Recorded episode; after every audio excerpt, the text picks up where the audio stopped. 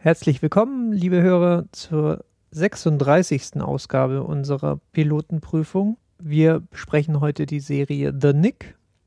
Das ist das Projekt, das sich Steven Soderbergh für seine Post-Kino-Karriere auserwählt hat. Bei mir heute, ähm, um diese Serie zu besprechen, ist der Marcel. Hallo, Marcel. Hallo. Ähm, wir haben jetzt beide zwei Folgen geschaut. Yep. Mehr gibt es auch nicht im Moment. Richtig, zum Zeitpunkt der Aufnahme gibt es auch noch nicht mehr. Das geht so ein bisschen gegen den, gegen den Trend bei unseren Pilotenprüfungen, dass wir uns erstmal so die halbe erste Staffel oder so schon angeschaut haben.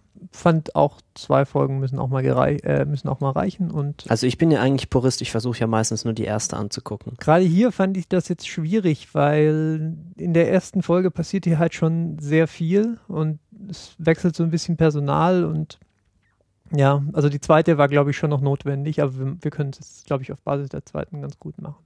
Ähm, aber du hast schon gesagt, also was sowas, was Auftakt von Serien angeht, ähm, ist das hier, glaube ich, ziemlich unerreicht. So die ersten zehn Minuten, das ist schon, äh, das ist schon Drama auf einem ähm, neuen Planeten quasi. Ja, also es ist halt wieder, es setzt halt schon auch eiskalt und den Trend vor, fort, den wir ja schon lange irgendwie beobachten, dass halt die Serien einfach auch, was die Kameraarbeit angeht und was so die Inszenierung angeht, sich halt einfach schon lange nicht mehr vor dem Kino verstecken müssen. Und vor allem hier merkt man ja schon, auch hier ist Soderbergh ist ja irgendwie eigentlich Kino. Also wie so diese Serie anfängt, das ist halt schon so ein ja, das ist wirklich so ein Kino, Kino Das ist ein ästhetischer Leckerbissen. Ähm, das liegt auch ein bisschen so an dem ganzen Szenario in der Serie. Ähm, wir können das kurz sagen. Sie spielt im Jahr 1900 äh, in New York und äh, dort in einem Krankenhaus, dem Knickerbocker Hospital. Das gab es wohl wirklich, ist aber mehr so lose, lose dran orientiert, so was die Sets angeht, habe ich gelesen. Steht in Harlem oder stand in Harlem bis 1979 und ist damit halt eine historische Serie. Ähm, ich tue mich ja immer ein bisschen schwer mit historischen Serien, was meistens daran liegt, dass beispielsweise Serien, die im viktorianischen England spielen, halt auch irgendwie mal gelegentlich öfter so steif sind wie halt die gesellschaftlichen Konventionen der Zeit und damit einfach keine besonders große Freude so sie anzuschauen. So im Sinne mit. Ja, und sie haben halt auch so eine Tendenz zur, oh, entschuldige, äh, so eine Tendenz irgendwie zur Nostalgie und dann ist es dann, sieht es dann so ein bisschen, ja, ach, die, da, damals war ja alles noch so, so einfach und, und die Häuser waren so schöne Altbauten.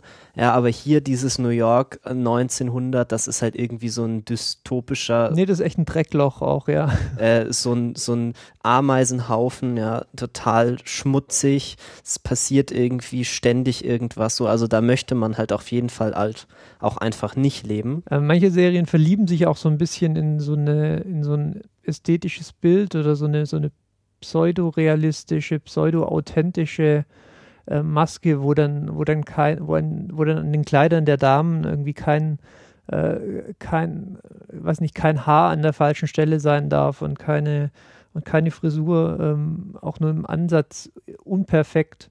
Und also diese, diese quasi ähm, übertriebene Akkuratheit, die gibt die Serie auch so ein bisschen, was die sonder sonstige Produktion angeht, auf. Also wir kriegen beispielsweise so einen relativ schönen ähm, Elektro-Soundtrack dazu. Ja, auch wunderbar, da bin ich auch sehr großer Freund von. Er ist wunderbar und er ist auch wunderbar unaufdringlich, ja, also nicht wie bei, bei The Leftovers. Ähm, er passt, er ist sehr stimmig, finde ich, ähm, ohne ohne, also er unterstreicht das Ganze sehr gut, bringt auch so ein bisschen so kontemporäre Töne rein, ohne, ohne aber das Setting zu zerstören. Das finde ich ein sehr schönes Beispiel, wie sowas auch funktionieren kann. Und ähm, ja, wie das Ganze dann halt beginnt, wir, wir sehen ja gleich unsere, unsere Hauptfigur, ähm, John Thackeray, genau. Ja, John Thackeray, ähm, der Arzt ähm, vom Knickerbocker Hospital. Wir sehen ihn äh, sofort in, in einer Opiumhöhle und folgen ihm dann auf dem, auf dem Weg zur Arbeit, ja, wo er direkt aus der besagten Opiumhöhle dann auch hinfährt. Über den gibt es natürlich einiges zu sagen. Vielleicht ähm, sagen wir, wer sonst doch mitspielt. Ähm, die, na, nicht die zweite Figur, die eingeführt wird, aber die zweite ja. Arzt-Hauptfigur ist eben äh, Dr. Elgin Edwards. Richtig. Äh, super, äh, auch ein sehr, sehr guter Doktor, irgendwie Harvard ausgebildet, war in Europa, weil damals war er wohl so, Europa war schon so ein bisschen noch vorne dran. gerade so die Franzosen scheinen ja immer eine sehr Vorreiterrolle, also in dieser Serie wirkt es zumindest so, als wären sie da sehr weit vorne dran. Ja, die französischen Institutionen hatten halt auch noch ein bisschen, ähm, noch ein bisschen mehr Anlauf über die Akademien äh, der Wissenschaften und dergleichen. Und da ist natürlich Paris ganz vorne mit dabei, klar. Ja, aber das Problem ist halt, er ist halt schwarz und es ist halt 1900 in den USA. Und äh, ja, und alle sind irgendwie furchtbare Rassisten und wollen ihn halt nicht in diesem. Einschließlich unserer Hauptfigur. Ja, was ihn auch unglaublich unsympathisch macht. Also unter anderem ja. auch. Also unser, unsere Hauptfigur, John Thackeray, der wohl lose auf, ähm, auf einem realen historischen Vorbild basiert, nämlich äh, William Stewart Halstead. Ähm, den Namen kann man schon mal gehört haben. Der hat ähm, ja insbesondere was, was Hygiene und äh, Operationstechnik angeht, doch das eine oder andere getan. Ähm, aber wie auch mit dem realen Knickerbocker Hospital ist es wohl mehr so lose drauf passiert. Ja, ja, er sieht doch nicht ansatzweise aus wie Clive Owen. Ja.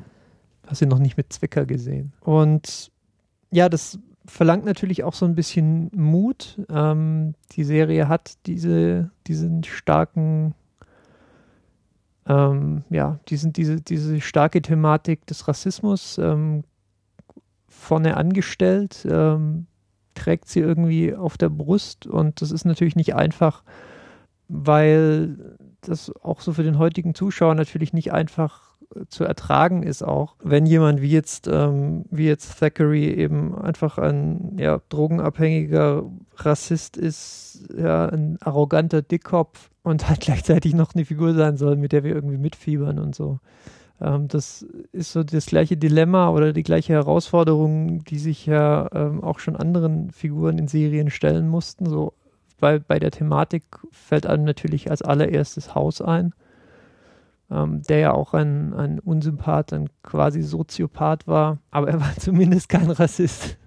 Ja, aber er war halt zumindest irgendwie witzig und hatte so ein ja, und hatte halt, hat halt auch irgendwie noch so immer es geschafft, noch so einen Rest an Sympathie sich irgendwie zu erhalten, so dadurch, dass er halt so, so, so witzig ist und dann halt auch so seine Momente hat, wo er irgendwie so ein bisschen so, so ein Herz manchmal ganz kurz vielleicht zeigt. Aber hier bis jetzt so unser, unsere Haupt, unsere Hauptfigur ist halt schon sehr auf der Anti-Seite des Anti-Helden, so. Er ist halt irgendwie drogenabhängig, er ist, äh, okay, er ist halt offensichtlich brillant in dem, was er so tut. Aber hauptsächlich ist er halt irgendwie furchtbar also furchtbar rassistisch, rassistisch und halt auch extrem dickköpfig, was es angeht. Also es ist halt nicht so, dass er das halt einmal sagt, so ich möchte nie, nicht, dass ein Schwarzer bei mir arbeitet, sondern er wird dann gezwungen, dass er diesen Menschen halt anstellt und äh, ja, er das zieht es dann halt auch einfach durch, dass er ihm dann halt keine Aufgaben gibt und ihn dann irgendwie in den Keller verbannt. Und das macht schon, macht schon schwer, aber zum Glück gibt es ja einen relativ umfangreichen Cast von anderen Figuren, mit denen man sich dann irgendwie besser anfreunden kann. Unter anderem eben dann äh, den Dr. Ja, Edwards. Also sein, äh, seine Abneigung Algernon Edwards gegenüber ist ja, ist ja auch nicht ganz unbegründet. Wir sehen das ja auch. Ähm, die Patienten haben Vorbehalte, sie wollen sich halt nicht von, äh, nicht von Algernon ähm, behandeln lassen. Das ist ein Vorbehalt, den er, den er eben auch aufbringt. Ja. Also da ist auch da ist auch so ein bisschen, bisschen Methode dahinter. Er ist nicht einfach nur ein schlechter Mensch. Ähm, es gibt halt. Naja, es ist auch so ein Business-Gedanke halt. Er möchte halt auch, dass die Patienten kommen, weil ja. es ist halt dieses, diese, diesem Krankenhaus geht es halt auch nicht finanziell nicht so besonders gut. Die brauchen halt auch einfach Patienten. Und die äh, nicht zuletzt ist er halt, vielleicht muss man das den Machern auch ein bisschen anrechnen, so eine Figur seiner Zeit. Also es ist wahrscheinlich nicht unwahrscheinlich, dass wenn du ähm, um 1900 eben in ein beliebiges ähm, ähm, ähm, Krankenhaus gegangen wärst und da den Chefarzt angesprochen hättest, dann ist, ich weiß es nicht, aber ich könnte mir gut vorstellen, ähm, dass die Chance, dass der, dass der zu diesem Thema ähm, eine ähnliche Meinung hätte wie hier unser John Thackeray, wahrscheinlich relativ hoch ist. Ja, also ich, ich beschwere mich auch gar nicht darüber, dass das angesprochen wird. Ne? Also ich finde es sogar sehr gut, dass das so äh, äh, eiskalt in den Vordergrund gerückt wird. Dass das so, also Rassismus halt wirklich einfach ein Thema ist, was halt einfach angegangen wird mit offenen Augen. Das wird nicht irgendwie unter den Teppich gekehrt, so um dann irgendwie so, ein, so eine heile, nostalgische Welt im Anfang des 20. Jahrhunderts zu zeigen. Das wird da wirklich angesprochen. Ich finde ich finde das gut. Aber ich finde, das macht halt diese Figur halt sehr schwierig ja. als als irgendwie Sympathieträger. Ähm, das spielt auch ein bisschen rein so in die ganze, ähm, ja, so ein bisschen ein Gefühl der Unsicherheit, wie was auch in, mit der Serie weiter passiert, finde ich. Du hast vorhin äh, im Vorgespräch gesagt, du bist dir irgendwie schon sicher, wo, wohin die Reise geht. Ich bin mir nicht so, nicht so sicher. Nein, es ist nur, dass man in der ersten Folge, die ist halt damit beschäftigt, den Cast irgendwie einzuführen und so die Situation und die Atmosphäre zu etablieren, aber man weiß halt einfach noch überhaupt noch gar nicht, was jetzt da storymäßig äh, angedacht ist. Und die zweite Folge fängt halt so an, so mal so erste Storylines so aufzuzeichnen. Und natürlich weiß ich jetzt nicht, wie die weitergehen. Ich bin mir sicher, da wird es irgendwie Twists und was weiß ich geben. Aber es ist natürlich immer, wenn es dann so was Konkretes wird, wenn halt sich halt irgendwas rauskristallisiert, dann bin ich immer so ein kleines bisschen enttäuscht, weil in der ersten Folge war halt noch alles offen und jetzt ist halt, also habe ich zumindest das Gefühl, dass ich jetzt so ungefähr vielleicht mitdenken kann, was in den nächsten zwei Folgen, vielleicht zwei, drei Folgen ja. passiert. Ähm, es ist auf jeden Fall, ich denke, wir können uns, ähm, wir können uns darin schon sicher sein, es wird ähm, blutig weitergehen und es wird nach wie vor viel Tod geben in dieser Serie. Ja, das ist ja auch, ist glaube ich kein Spoiler, wenn wir sagen, dass es halt in der ersten Folge auch unter anderem darum ja. geht, wie der, der Chef von, von unserer Hauptfigur halt eben dann sich äh, Selbstmord begeht. Unter anderem, weil er halt diesen, das Scheitern die, das Scheitern an Tod halt einfach nicht mehr erträgt. Weil was sie halt machen, also was auch sozusagen das Kernthema dieser Serie ist, wenn man so will, ist halt die Entwicklung der modernen Medizin, wie halt so die Medizin aus so diesem Ding, was irgendwie so in so einem Barbershop im Hinterzimmer passiert und wo dann irgendwie Blut fließt und, und Menschen schreien und niemand so genau weiß, was man eigentlich so tut, wie das den Weg antritt zu dieser durchrationalisierten, Wissen, angewandten Wissenschaft, die halt Medizin heute ist. Und dieser Weg ist halt voller Leichen und dieser Weg ist halt voller Blut und voller Fehler und voller, voller äh, äh, Operationen, die halt irgendwie in die Hose gehen und wo dann halt einfach dann eine Leiche auf dem Operationstisch liegt und man halt gescheitert ist und man es halt dann noch zum 15. Mal versuchen muss. Und ähm, die Serie verortet sich, finde ich, ganz klug, so im Jahr 1900.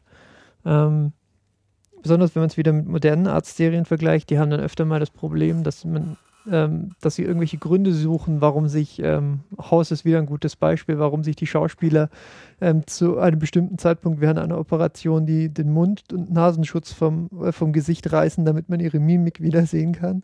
Das Problem haben wir hier nicht. Ähm, die Hygienebemühungen von New York 1900 waren noch nicht weit genug fortgeschritten, äh, als dass Ärzte Mund- und Nasenschutz getragen hätten. Immerhin haben sie aber schon äh, Anästhesie und das wiederum hilft ja, den. Danke.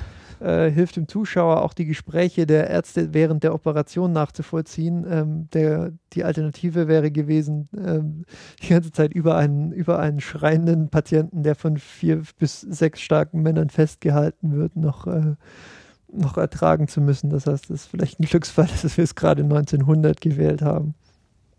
Ja, Glücksfall ist, naja, also es ist ja sicher ja, Absicht. natürlich. Aber da wäre dann auch für mich, also da wäre es dann halt auch wirklich zu viel. Also es ist halt so, diese Serie scheut sich halt auch nicht davor, äh, das Blut und die Eingeweide und, und alles zu zeigen. Ja, das ist irgendwie sehr. Ja, und auch nicht in so hyper stilisierten CGI-Innenansichten, wir, wir reisen durch die Blutbahn oder so. Nee, wir, wir sehen halt, wie, wie ein Arzt quasi den den, den Arm bis zum, äh, bis zum Ellenbogen im Körper hat und versucht irgendwie eine gerissene Aorta wieder zuzuhalten und meistens klappt es dann halt nicht. Ähm, das ist mehr so die, ja, und das ist mehr so die Darstellungsform der, ähm, ja, der, der, der prozeduralen Medizin, die wir hier sehen. Ja, und da wäre ich halt, also da, da wär, wär, würde ich dann halt auch aussteigen an diesem Punkt. Da, das wäre mir dann auch einfach zu viel. Also ich ist jetzt so, dass ich halt in den Szenen halt auch manchmal nicht mehr hingucken kann einfach. Aber, aber wenn's, wenn dann hier noch geschrien würde und, und man die dann Leute dann auch festhält, also dann wäre es halt auch wirklich vorbei. Dann, egal wie gut der Rest dieser Serie ist, das wäre dann einfach, wäre dann einfach Diese aus. sehr ähm, grafischen, ähm, ja, besonders sind es ja diese Operationen oder auch mal einfach nur normale Visiten in diesem Krankenhaus, ähm, werden dann immer begleitet von so sehr, ähm, wie soll ich sagen, so sehr trockenen Kommentaren der behandelten Ärzte. Das ist auch so ein bisschen programmatisch. Äh, Clive Owens Figur sagt das auch an einem Punkt. Ja, er will, äh, er, er, sieht den großen Fehler seines Vorgängers eben darin, dass er unter das Operationstuch geschaut hat ähm, und den Patienten irgendwann gesehen hat. Und ähm, seine Philosophie ist eben genau das nicht zu tun. Ähm, der Patient existiert quasi für ihn nur als das Operationsobjekt ähm, und nicht als, ja, als, als Mensch. Und das ist äh, ja wahrscheinlich auch wieder ähm, A, mutig, B, historisch zumindest nicht unkorrekt. Ähm, aber macht es halt unter Umständen auch dem Zuschauer wieder nicht einfach. Ja, also es erklärt auch so ein bisschen, dass diese Figur halt so eine gebrochene, ein gebrochener Mensch ist oder halt ein, ein, ein schwieriger Mensch, weil er halt mit diesem, ja, damit halt umgehen muss, damit das halt unter, unter seiner Anleitung halt einfach haufenweise Leute sterben und, und, und gescheitert wird. Ja, wir sollten vielleicht noch kurz erwähnen, was, was sonst noch so passiert. Also, weil dieses ganze, äh, wir erfinden die moderne Medizin, nimmt jetzt auch gar nicht so unbedingt den Großteil der Serie ein.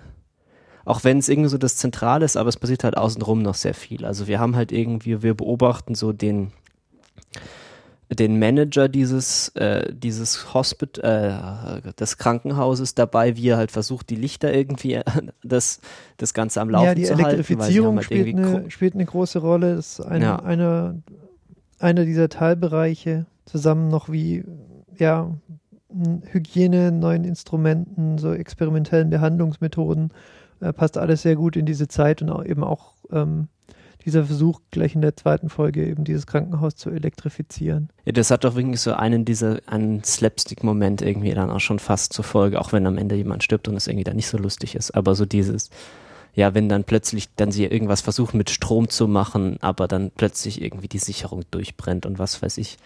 Das ist halt der Weg in die Moderne, ist halt, ist halt nicht ja, so Er ist einfach. steinig und äh, mit 110 Volt äh, belegt.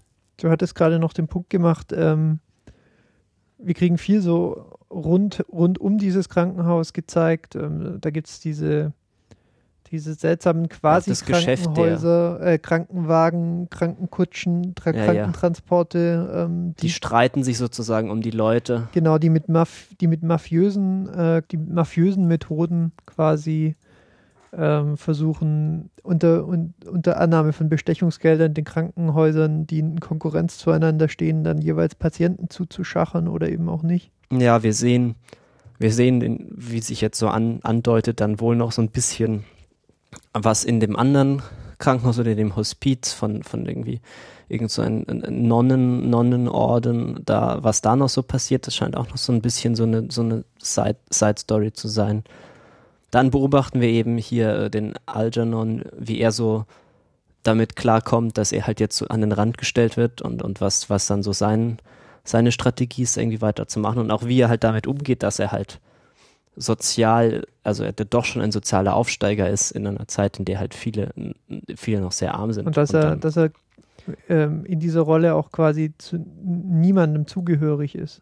Ja, also so die, die Leute im Krankenhaus wollen ihn halt nicht, aber die Leute, mit denen er zusammenwohnen muss, wollen ihn halt auch nicht mehr haben, weil, weil er halt jetzt, Weil er halt Schuhe in Paris äh, kauft. ja, weil er halt mal in Paris war und halt irgendwie Doktor ist und, und ja. Ja, ist schwierig. Also ich bin wirklich gespannt, was mit dieser Storyline noch so weitergeht, ob das. Ja, aber ich bin mir sicher, dass sie, dass sie wissen, was sie tun. Ja. Also was man bestimmt sagen kann, ist, soweit Krankenhausserien gehen, ähm, äh, schreibt sie die Geschichte schon auch ein bisschen neu, sie schreibt sie ein bisschen anders. Ähm, sie ist in, in höherem Maße, glaube ich, auch ähm, experimentell und nicht zuletzt mutig, was ich ja immer schätze. Ja, und sie spart sich halt, sie kommt halt dadurch, dass sie halt noch die ganzen Sachen entdecken, spart sie sich halt komplett dieses, äh, was halt so bei Haus oder so dann immer relativ nervig wird, dass sie sich halt immer irgend so was krasses ausdenken müssen, so ein krasses, ein krasses medizinisches Rätsel, was sie irgendwie lösen müssen, weil das müssen sie halt nicht, weil, weil sie können halt so die einfachsten Dinge halt noch nicht. Sie können halt, was weiß ich, noch nicht einen Blinddarm rausmachen, ohne dass die Leute irgendwie die Hälfte der Zeit Ja, sterben. das könnten sie wahrscheinlich. machen- Aber ähm, eine ganze Reihe anderer Sachen können sie halt wirklich nicht. Und die, ähm, und die Möglichkeiten, die die Serie damit, damit eben auch hat, ähm, in, sind gut gelegt. Und ich habe schon gesagt, wie gesagt, so das Jahr, der, in dem die Serie spielt, ist, glaube ich, klug gewählt. Ähm, das Setting gefällt mir sehr gut. Ähm, sie ist mutig. Die Atmosphäre ist halt ja, so die wunderschön. Atmosphäre ist also hervorragend. dieses, sie ist mutig. dieses New York ist ein schönes, sie ist, ja. ästhetische, sie ist ästhetisch hervorragend gemacht. Sie ist handwerklich wunderbar. Ja, das einzige Problem, das ich momentan auch noch habe, ist, ähm, dass die Figuren äh, zumindest noch, noch schwer, also schwer lieb zu haben sind. Ähm, oder auch, Ja, auch äh, nur schwer, dass man eine, irgendwie eine Beziehung zu ihnen aufbauen kann, die ähm, ja, die einem an die Serie hält. Aber momentan brauche ich das auch noch nicht. Ich würde die Serie auf jeden Fall auch schon weiterschauen für ihre Schauwerte, für ihr interessantes Setting, für ihre, für die Geschichte, die sie schon angefangen hat zu erzählen. Ähm, also ich würde das auf jeden Fall empfehlen, zumindest mal reinzuschauen. Ähm, ihr wisst ziemlich sicher nach zehn Minuten, ob die Serie, ähm, also A, ob ihr die Serie ertragen könnt, ob ihr ähm, ja, das Ganze im, den ganzen Rahmen interessant findet und ähm, ja, oder, oder eben auch nicht. Also ich nehme es auch keinem übel, ähm, der sagt, äh, diese Serie ist mir zu düster oder diese Serie ist mir zu grafisch oder ähm, die, die Figuren sind alle, sind alle unerträglich. Das sind wahrscheinlich alles Einwände, die man, die man bringen kann. Ähm, aber ich finde halt, dass die, dass die positiven Seiten hier doch deutlich überwiegen und es ist eine schöne Überraschung, würde ich fast sagen. Es ist nicht wirklich eine Überraschung, weil wenn Soderbergh eine Serie macht, ähm, erwartet man auch irgendwie ein gewisses Level an Qualität. Ja, aber sie hat auf jeden Fall noch nicht so die krassen, also man liest da noch nicht viel drüber. Ja, so. man liest aber auch, Also so die einschlägigen Ecken, wo halt über, über so man liest sowas berichtet wird vielleicht, aber so, was ich jetzt auf Twitter scrollt nicht vorbei. Oh, neue Folge, The Nick, unbedingt schauen. Ja, viel hat, es hat sicherlich auch ein Problem, dass das Ganze eben ähm, in einem, auf einem Nischensender ausgestrahlt wird. Ähm, das Ganze ähm, ist bei Cinemax, heißt der Sender, der gehört irgendwie über drei Ecken zu HBO, ist aber nicht wirklich HBO. Das, das ist ein amerikanischer Pay-TV-Sender.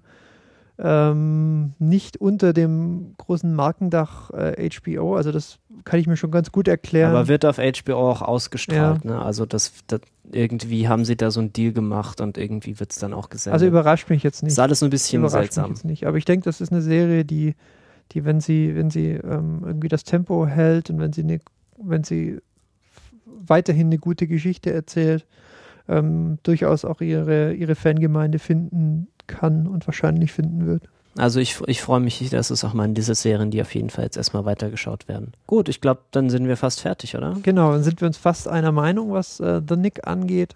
Endlich mal eine positive Folge, ne? Ja, ach, wir fanden doch ähm, The Last Shit zum Beispiel, fanden wir auch super. Der Last Chip beste Ja, Serie aller Zeiten. Auch grandios. Leftovers haben wir wahrscheinlich haben wir nicht so ganz Ja. so gut.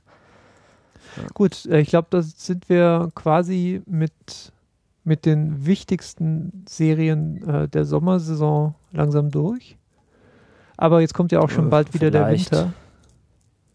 Es gibt ja auch immer viel, was ich einfach Ja, und es gibt grundsätzlich viel, was wir übersehen haben, ja. Dann ähm, bis zur Serie, die wir übersehen haben.